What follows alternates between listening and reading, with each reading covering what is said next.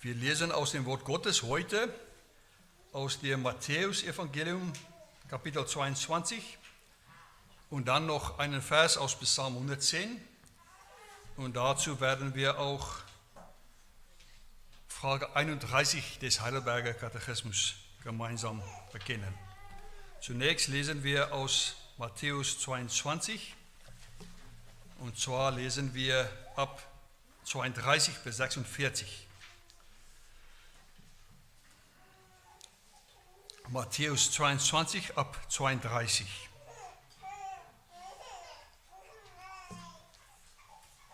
Jesus Christus sagte, ich bin der Gott Abrahams und der Gott Isaaks und der Gott Jakobs. Gott ist aber nicht ein Gott der Toten, sondern der Lebendigen. Und als die Menge dies hörte, erstaunte sie über seine Lehre. Als nun die Pharisäer hörten, dass er den Sadduzäern den Mund gestopft hatte, versammelten sie sich und einer von ihnen, ein Gesetzgelehrter, stellte ihm eine Frage, um ihn zu versuchen und sprach, Meister, welches ist das größte Gebot im Gesetz? Und Jesus sprach zu ihm, du sollst den Herrn, deinen Gott, lieben mit deinem ganzen Herzen und mit deiner ganzen Seele und mit deinem ganzen Denken. Das ist das erste und größte Gebot. Und das zweite ist ihm vergleichbar. Du sollst deinen Nächsten lieben wie dich selbst. An diesen zwei Geboten hängen das ganze Gesetz und die Propheten. Als nun die Pharisäer versammelt waren, fragte sie Jesus und sprach, was denkt ihr von dem Christus? Wessen Sohn ist ihr? Sie sagten zu ihm, Davids. Er spricht zu ihnen, wieso nennt ihn den David im Geist Herr, indem er spricht, der Herr hat zu meinem Herrn gesagt, setze dich zu meiner Rechten, bis ich deine Feinde hinlege als Schemel für deine Füße. Wenn also David ihn Herr nennt, wie kann er dann sein Sohn sein? Und niemand konnte ihm ein Wort erwidern. Auch getraute sich von jenem Tag an niemand mehr, ihn zu fragen. Bis soweit die Lesung aus dem Matthäusevangelium. Und dann lesen wir noch gemeinsam aus dem Psalmen, Psalm 110, Psalm 110, 1. Das ist auch der Vers, den Jesus zitierte. Psalm 110, 1, ein Psalm Davids. Der Herr sprach zu meinem Herrn, setze dich zu meiner Rechten, bis ich deine Feinde hinlege als Schemel für deine Füße.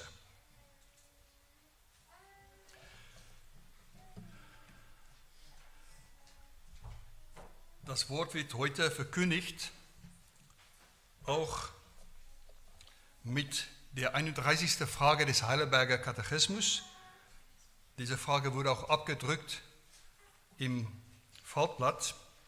Heidelberger Katechismus, Sonntag 12, Frage 31. Warum wird ihr Christus, das heißt Gesalbte, genannt?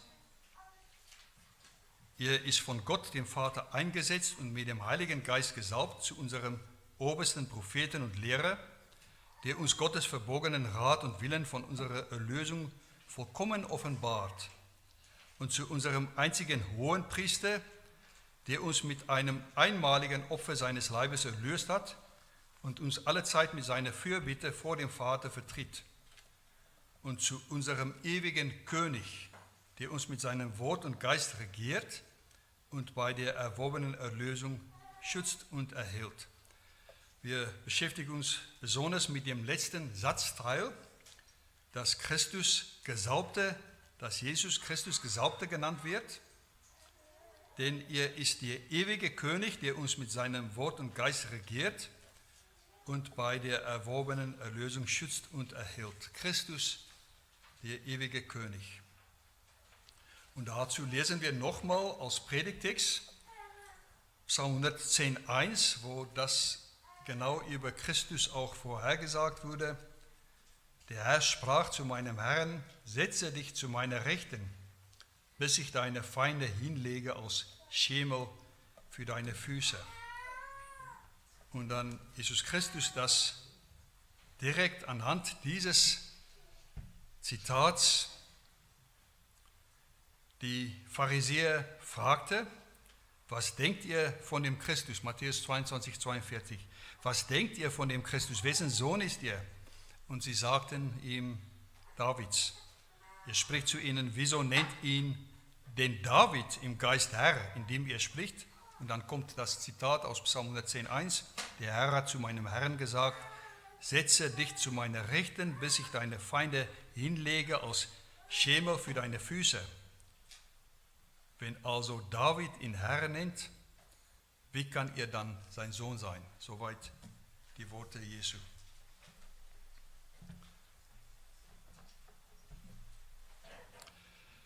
Die meisten Menschen, wir reden natürlich jetzt von der Gesellschaft, in der wir leben, aber man könnte auch sagen, die meisten Menschen im Westen, die sich als Christen betrachten, sind der Meinung, sie wissen, wer Jesus Christus sei.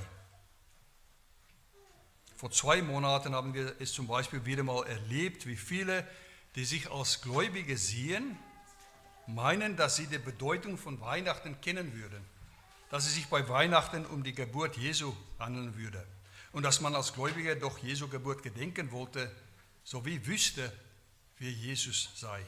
Aber wer, wer ist Jesus Christus? Wer ist Jesus Christus? Am besten wenden wir uns an ihn selbst, an sein Wort, um zu hören, wie er sich selbst offenbart, bekannt macht um zu hören, was für eine Perspektive der Herr selbst uns in seinem Wort bietet, nicht nur für uns im Jahre 2023, sondern auch besonders für die Kirche Jesu Christi. Matthäus 22 hat das Wesen Jesu Christi, des Hauptes der Kirche, zum Thema. Man kann die Perikope direkt vorher alle lesen. Da geht es um das Wesen Jesu Christi, um das Wesen des Hauptes der Kirche. Und da sieht man auch, wie dieses Wesen aus mehreren Blickwinkeln betrachtet werden. Hier im Predigtext wurden die Schriftgelehrten, das waren ja die Theologen der damaligen Zeit, wurden sie mit der Frage konfrontiert, wer ihr sei und was ihr tue. Wir finden auch äh, Berichte von diesem Gespräch in Markus 12 und in Lukas 20. Und in diesem Text antwortet Jesus Christus ausdrücklich auf die Frage, die schon vorher gefallen ist. Matthäus 21 gab es die Frage, aus die wichtigen Leute, das waren die obersten Priester, die Schriftgelehrten, die Familienhäupter, die Ältesten, das heißt die, die Führer in der Gesellschaft, als die ihn fragten, was für Macht, aus was für Macht tust du das? Wer hat dir die Macht gegeben, dass du solches tust? Genau diese Frage wird uns auch ganz oft gestellt, immer wieder. Und die Frage, die Jesus Christus hier die Schriftgelehrten stellt, was, halt, was haltet ihr von mir? Was meint ihr? Wer ist Jesus Christus? Wer ist ihr Gesalbter? Das ist eigentlich die wichtigste Frage, die wir heute beantworten müssen die wir eigentlich je zu beantworten haben, die wir auch immer wieder beantworten müssen. Die Frage über unseren Glauben an Jesus Christus. Was glauben wir von dem Gesaubten? Was glauben wir von seiner Autorität? Was glauben wir von seiner Macht? Alle anderen Fragen sind unwichtig oder werden von dieser Frage relativiert. Wenn wir jetzt nochmal zurückdenken an Weihnachten, man kann kaum glauben, dass es keine zwei Monate her ist, dann müsste man wohl sagen, auch Weihnachten ist nicht wichtig, ist eigentlich, wie es von der Welt gefeiert wird, irrelevant. Aber wir sollten nicht voreilig sein mit einem Urteil über die Welt. Fragen wir uns auch kritisch. Jeder von uns sollte sich kritisch fragen, was halte ich von dem Gesaubten? Was für Vorstellungen Vorstellungen haben wir von Jesus? Oder wollen wir von Jesus haben? Es geht letztendlich nicht darum, ob man einmal im Jahr eines Babys in einem Stall in Bethlehem gedenkt oder ob man sich als Christ sieht, wie ganz viele in der Gesellschaft, oder ob man sich auch sonntags einmal die Woche zu Jesus bekennt, sondern es geht an erster und einziger Stelle darum, ob wir glauben, dass Jesus Christus wirklich derjenige ist, wer ihr sagt, der ihr seid. Dass er die Autorität und die Macht hat, die er für sich beansprucht. Seien wir alle ehrlich zu uns selbst. Glauben wir ihn, wenn ihr sagt, dass er alle Autorität und Macht hat. Keiner kann sich dieser Frage entziehen. Immer wieder wird jeder, werden wir alle mit dieser Frage konfrontiert. Und je schneller sich die Welt beeilt, das bemerken wir, beobachten wir in der Politik tagtäglich, wenn sich die Welt beeilt, um sich vom Wort Gottes zu verabschieden, sei es mit der Massentötung von ungeborenen Babys oder mit einer Nichtanerkennung der Prinzipien des Wortes für Familie und Ehe oder mit uneingeschränkten Gewaltfantasien, die zu ungerechtfertigten Angriffskriegen und ungebremsten Gräueltaten führen, wie sie zur Zeit von Putins Mächten in der Ukraine begangen werden oder wie sie auch in anderen Kriegsgebieten der Welt gibt. Es gibt immer noch Syrien und Jemen und viele Länder in, in Afrika, wo, es, wo Krieg herrscht. Umso mehr gewinnt diese Frage, wer ist Jesus der Christus? Umso mehr gewinnt sie an grundsätzlicher Bedeutung.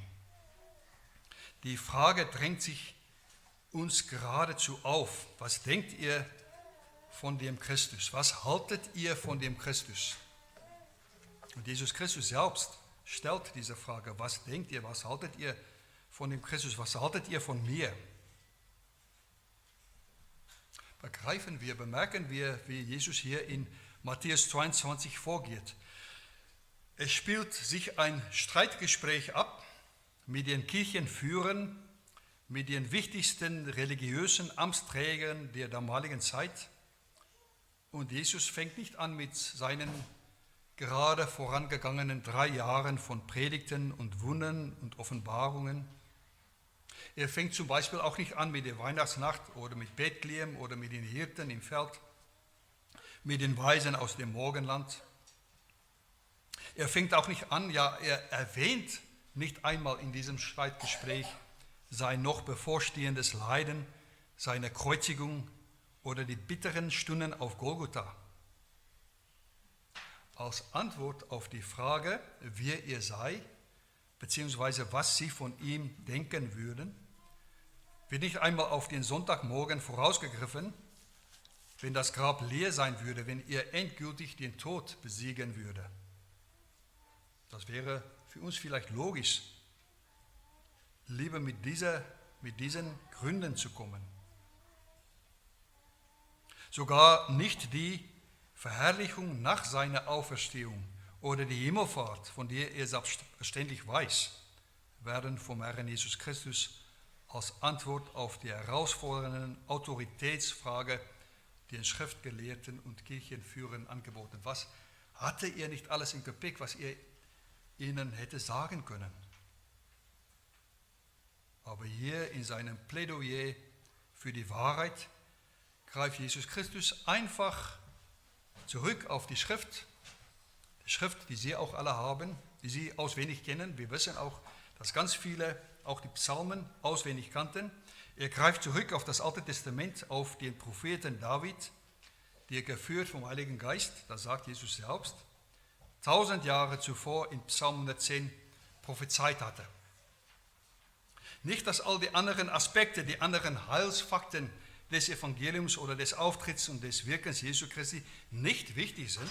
Im Gegenteil, die sind natürlich wichtig. Paulus sagt zum Beispiel ausdrücklich, das wissen wir, dass er nichts anderes wissen wollte als nur Jesus Christus und zwar als gekreuzigten. 1. Korinther 2,2. Und an anderer Stelle lesen wir im selben Brief an die Korinther, 1. Korinther 15, ich habe euch in erster Linie das überliefert, was ich auch empfangen habe, nämlich dass Christus für uns Sünden gestorben ist, nach der Schrift, und dass er begraben worden und dass er auferstanden ist am dritten Tage nach der Schrift. Das heißt, die anderen Heilsfakten sind alle wichtig und Jesus Christus hätte sie auch erwähnen können. Das Kommen Christi, sein Leiden, seine Kreuzigung, seine Auferstehung, seine Himmelfahrt. Es ist alles in der Tat von kardinaler Bedeutung. Das hat alles direkt mit der Frage nach dem Wesen Christi zu tun, wer ihr seid. Aber das Unerwartete im heutigen Predigtext hier in Matthäus 22 ist, dass Jesus Christus in einem seiner letzten öffentlichen Gespräche vor seinen prophetischen Reden nicht mit diesen Heilsfakten kommen. Geburt, Kreuzigung, Auferstehung, Himmelfahrt, Ausgießung des Heiligen Geistes oder Wiederkunft. Nicht, da sie nicht wichtig sind, aber es geht hier darum, dass ihr die Welt mit ihren falschen Erwartungen, mit ihren falschen Verständnissen über den Messias, den Christus, den Gesalbten, konfrontieren will. Es passt der Welt, wenn Jesus eine romantische Figur ist. Das stört nicht. Vielleicht eine charismatische Persönlichkeit, wenn auch nach mancher Meinung nicht historisch nachweisbar eine Projektion von späteren religionsvergleichenden Bedürfnissen irgendeiner kleinen jüdischen Sekte. Oder falls überhaupt historisch, dann lediglich ein hilfloses Baby in Windeln in einer Krippe. Umso besser passt es unseren pazifistischen Gefühlen in der Gesellschaft, wenn ihr hilflos ohne Gewalt und Autorität bleibt. Manche von uns werden dadurch auch in unseren Bedürfnissen angesprochen. Wir haben alle Bedürfnisse. Wir werden von Sympathie, Sympathiegefühlen überwältigt. Es passt uns, denn dann können wir weitermachen mit unserer Idee von einem bequemen Lebensstil. Dann werden wir nicht durch das Gesetz Gottes konfrontiert, durch seine Anforderung, meinen Nächsten zu lieben, auch und gerade, wenn es mir vielleicht unbequem ist. Es passt uns, denn dann können wir weitermachen mit Vorurteilen anderen gegenüber, dann können wir mit Spitzfindigkeiten begründen, wieso wir als Christen dennoch über andere, auch in der Gemeinde vielleicht oder in der Umgebung, lästern dürfen. Dann kann ein Patriarch der russisch-orthodoxen Kirche mit abenteuerlichen, unbegründeten Behauptungen einen Angriffskrieg rechtfertigen. Dann können wir uns erlauben, Christi Warnungen in seiner Bergpredigt nicht wortwörtlich aufzufassen. Was hat ja ein irgendwie verrückter Wanderprediger vor 2000 Jahren, der behauptete, Gottes Sohn zu sein, oder ein Vorbild, von dem behauptet wird, dass er eine pazifistische Haltung befürworten würde, oder sogar ein Baby, ein sogenanntes Christkind überhaupt für den Menschen des 21. Jahrhunderts zu sagen. Einmal im Jahr Weihnachten oder einmal im Jahr Ostern und mein Gewissen ist wieder zwölf Monate lang beruhigt oder mein religiöses Bedürfnis ist gestillt.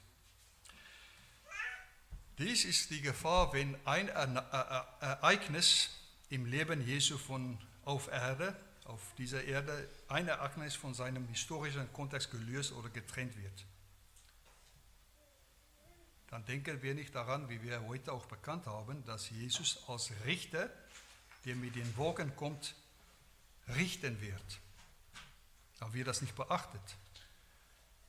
Höchstens wird vielleicht hier oder dort auf das Kreuz hingewiesen, ohne zu begreifen, dass die Anbetung Jesu als König etwas fordert.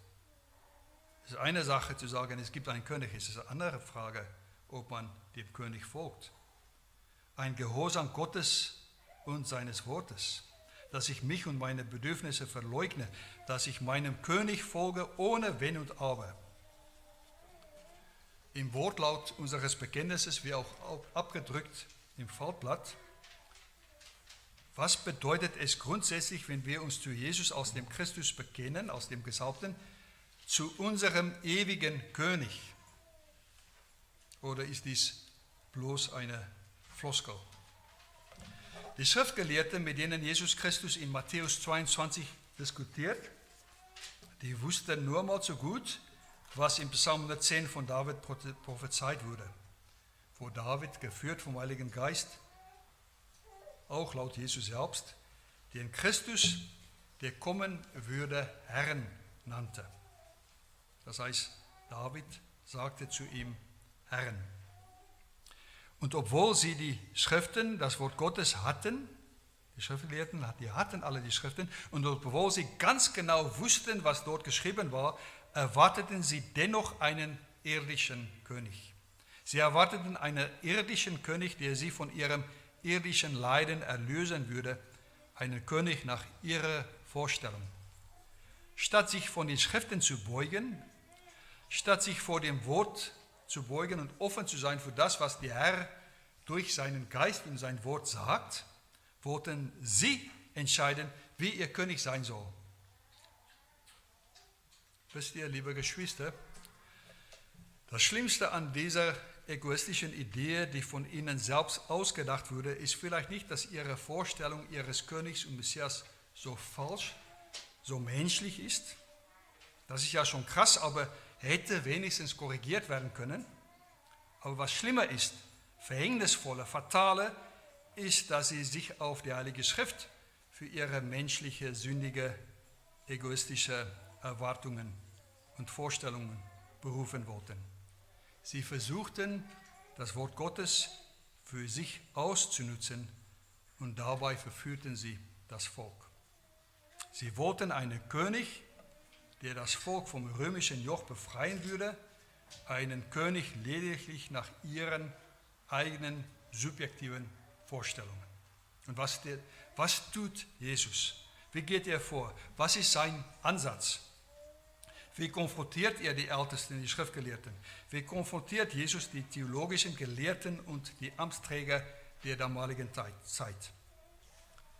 Er konfrontiert sie mit dem Schwert des Geistes, Epheser 6, mit dem Wort, mit seinem Wort, wie Petrus in 1. Petrus 1 schreibt. Er deckt ihren Egoismus, ihre Sünde, ihre katastrophalen Denkfehler, mit dem sie das ganze Volk, die Kirche täuschten, in die Irre führten, auf. Er kommt einfach mit der Schrift, mit dem Wort, mit Psalm 110, mit dem Zitat von David, von dem, was David unter Führung des Geistes sagt, wie Jesus Christus alle darauf hin, dass ihre Idee eines kommenden Königs nicht der Schrift entsprach, auch wenn sie der Meinung waren.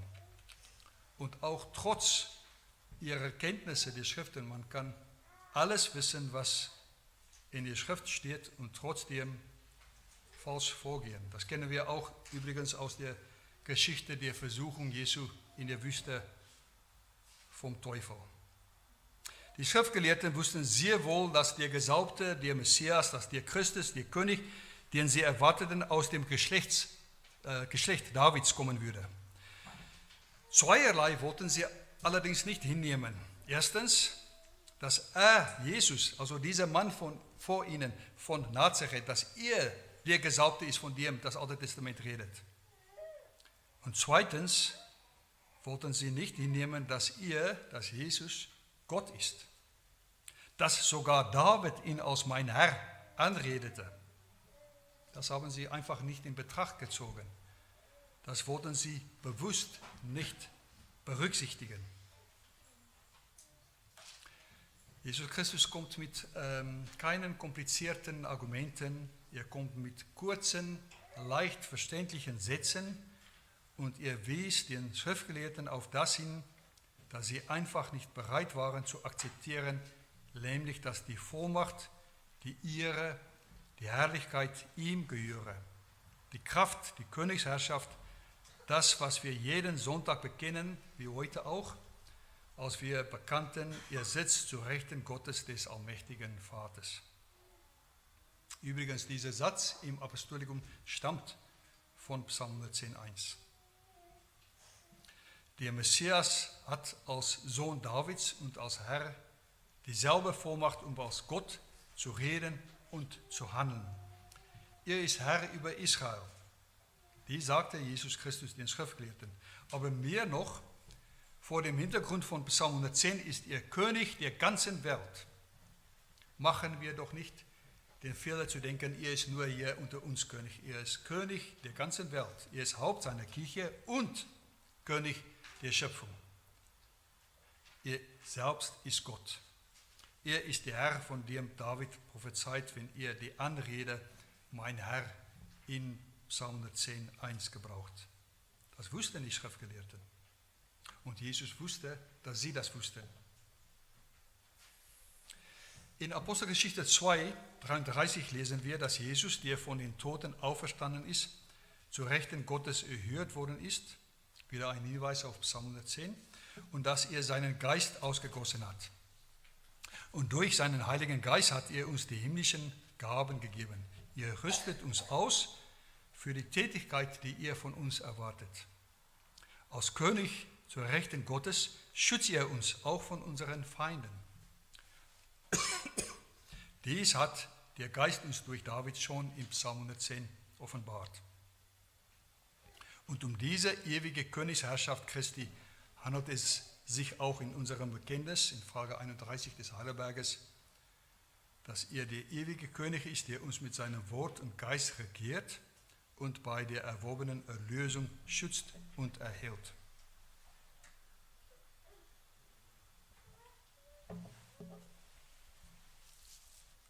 Liebe Gemeinde, wir dürfen uns nicht zufrieden geben, dass Jesus Christus nur im Gottesdienst als König bekannt wird, nur hier innerhalb der Kirchenmauer als König anerkannt wird, nur in der Gemeinde untereinander als König geehrt wird, oder dass wir uns nur sonntags oder noch schlimmer wie bei vielen Christen weltweit der Fall ist, nur zu Weihnachten oder vielleicht noch zu Ostern mit ihm beschäftigen. Die wichtigste Frage im Leben ist nicht, was wir schaffen oder wie wir es schaffen oder was wir erreichen oder wie erfolgreich wir sind. Wie anerkannt in der Gesellschaft, wie viel Freude oder gar Vergnügen oder Genuss ich im Leben habe oder haben kann. Nein, die Ehre Christi ist viel, viel wichtiger. Im ganzen Jahr, jeden Tag. Dass er nicht nur in der Kirche, das ja auch, aber an erster Stelle von mir in meinem ganzen Leben als König anerkannt wird. Es gibt keinen Bereich, wo seine Königsherrschaft nicht gilt. Darum fordert ihr als König unbedingten Gehorsam in unserem Liebesdienst in der Welt, in unseren Gemeindetätigkeiten, dass wir nie müde werden sollen, sein Evangelium zu verbreiten, auch mit dem, was wir tun. Die Theologen damals, die Schriftgelehrten, die hatten keine Probleme anzuerkennen, dass der Messias, der Messias, der Messias, den sie erwarteten, sie wollten natürlich nicht anerkennen, dass Jesus der ist, aber dass der Messias, den sie erwarteten, ein König wäre. Sie hatten allerdings große Probleme anzuerkennen, dass er Gott sei. Bei uns, und ich rede auch jetzt von uns hier zusammen, bei uns Gläubigen im 21. Jahrhundert, in unseren Kreisen, scheint es umgekehrt zu sein. Mindestens wenn man nach gängigen Aussagen urteilt.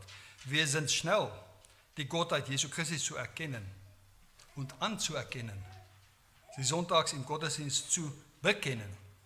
Aber wir sind träge, seine Königsherrschaft zu erkennen und seine Autorität auch in meinem Leben, in meinem ganzen Leben zu erkennen. Und dies darf nicht sein. Es ist nicht möglich. Es geht überhaupt nicht, auf der einen Seite zu bekennen, dass Jesus Christus der Sohn Gottes ist, auf der anderen Seite seine Königsherrschaft auf die Bereiche zu beschränken, die mir passen oder die nach meiner Einschätzung vielleicht geistig sei. Es ist nicht möglich, an Jesus Christus als Erlöser zu glauben, aber sein Wort aus meinem Leben zu wehren. Es ist nicht möglich, an einen liebevollen Gott, der erlöst, zu glauben, aber in meinem Leben andere nicht liebevoll zu behandeln, mich immer zu behaupten, abwertend über andere zu reden, ja ohne Scheu und Hemmung andere zu verurteilen, nicht Mitleid mit anderen, die leiden, zum Beispiel auch jetzt im Erdbebengebiet oder im Krieg zu haben. Eine Trennung zwischen Glauben und Taten ist nicht möglich. Es ist nicht möglich, mit dem Mund zu bekennen, dass er der Weg, also Jesus der Weg und die Wahrheit ist aber für mich das Recht vorzubehalten, zu entscheiden, was ja wir für mich als Wahrheit gilt. Es ist nicht möglich, hier im Gottesdienst als Herrn zu bekennen während ich nach dem Gottesdienst selbst der Bestimmer, mein eigener Herr bleiben will. Diese Offenbarung, diese Worte zunächst im Psalm 110, dann in Matthäus 22 wie an vielen anderen Bibelstellen, wie dann auch von uns im Apostolikum und im Heidelberger bekannt werden, diese Offenbarung kann nur Dankbarkeit Gott gegenüber für seine Gnade hervorrufen. Dankbarkeit, die weitergegeben werden muss. Immerhin gilt Jesu Auftrag lediglich sechs Kapitel weiter in Matthäus 28, geht hin, macht zu Jüngern aller Völker.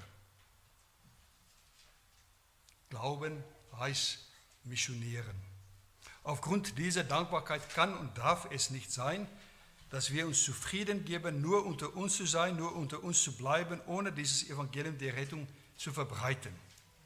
Hier vor Ort, ohne diese Heilsbotschaft auch anderen zu vermitteln, allen, auch Flüchtlingen, Obdachlosen, Bettlern, meinen Nachbarn, den Kommilitonen an, Kommilitonen an der Uni, meinen Schulkameraden, meinen Kollegen, meinen Verwandten, meinem Arbeitgeber, meinen Arbeitnehmern und sie auch in die Gemeinde einzuladen, am Leib Christi teilhaben zu lassen.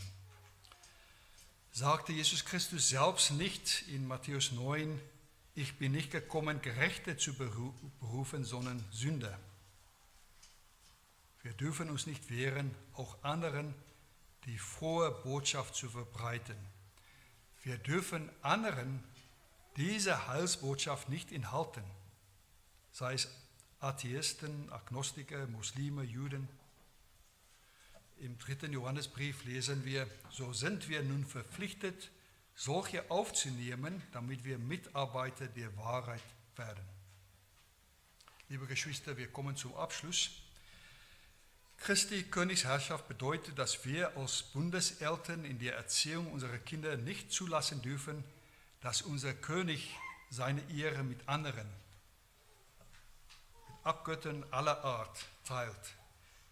Wir dürfen nicht nachlassen, jeden Tag miteinander in der Ehe und in der Familie eine Hausandacht zu halten. Wir dürfen nie meinen, wir kennen sein Wort genügend oder brauchen nicht mehr die Bibel zu studieren. Wir dürfen nicht glauben, wir treffen unsere Entscheidungen unabhängig, selbstständig, ohne im Gebet um Gottes Leiten zu ringen. Unseren Trost finden wir nicht in sentimentalen Ideen einer bequemen Figur vor 2000 Jahren, die vielleicht in einem Stall geboren wurde. Denn die wahre, ganze Botschaft des Evangeliums ist, dass der ewige Sohn, Sohn Gottes Mensch geworden ist, und das ist an sich eine Erfüllung der Verheißungen Gottes und ein Beleg seiner Liebe. Und dass er als der verherrlichte Christus im Moment, jetzt, auf dem Thron zu Rechten Gottes sitzt. Dass er sich dort als das Haupt seiner Kirche erweist, wie wir in der 54. Fragen des Heidelbergers bekennen was glaubst du von der heiligen allgemeinen christlichen Kirche? Ich glaube, dass der Sohn Gottes aus dem ganzen Menschengeschlecht sich eine auserwählte Gemeinde zum ewigen Leben durch seinen Geist und Wort in Einigkeit des wahren Glaubens von Anbeginn der Welt bis ans Ende versammelt, schützt und erhält und dass auch ich ein lebendiges Glied dieser Gemeinde bin und ewig bleiben werde. Ihr regiert alles. Der Vater regiert durch Jesus Christus alles, wie wir in Frage 50 bekennen. Christus ist in den Himmel erhöht worden, dass er sich dort erweise als das Haupt seiner Kirche, durch das der Vater alles regiert. Und er ist ein Fürsprecher für uns beim Vater. Er hat uns seinen Geist als Tröster gegeben. Er ist unser ewiger König der uns mit seinem Wort und Geist regiert. Wenn wir uns dessen bewusst sind, wenn wir dies von Herzen glauben und bekennen und daraus leben, werden wir auch in Einsamkeit und in Trübsal, in Anfechtungen getröstet sein. Auch bei Gesundheitsrückschlägen oder finanziellen Sorgen, Kummer, Kummer über Leben oder was für Sorgen man auch hat. Denn dann wissen wir, unser König kommt mit den Wolken, um uns, seine Kinder, zu ihm zu holen. Und er, der König, der als Richter kommt, hat sich auch als Opfer hingegeben. Er kommt, wie schon vor 30.000 Jahren prophezeit wurde, er kommt als Davids Herr, aber auch als euer Herr, als dein Herr, als unser Herr. Amen.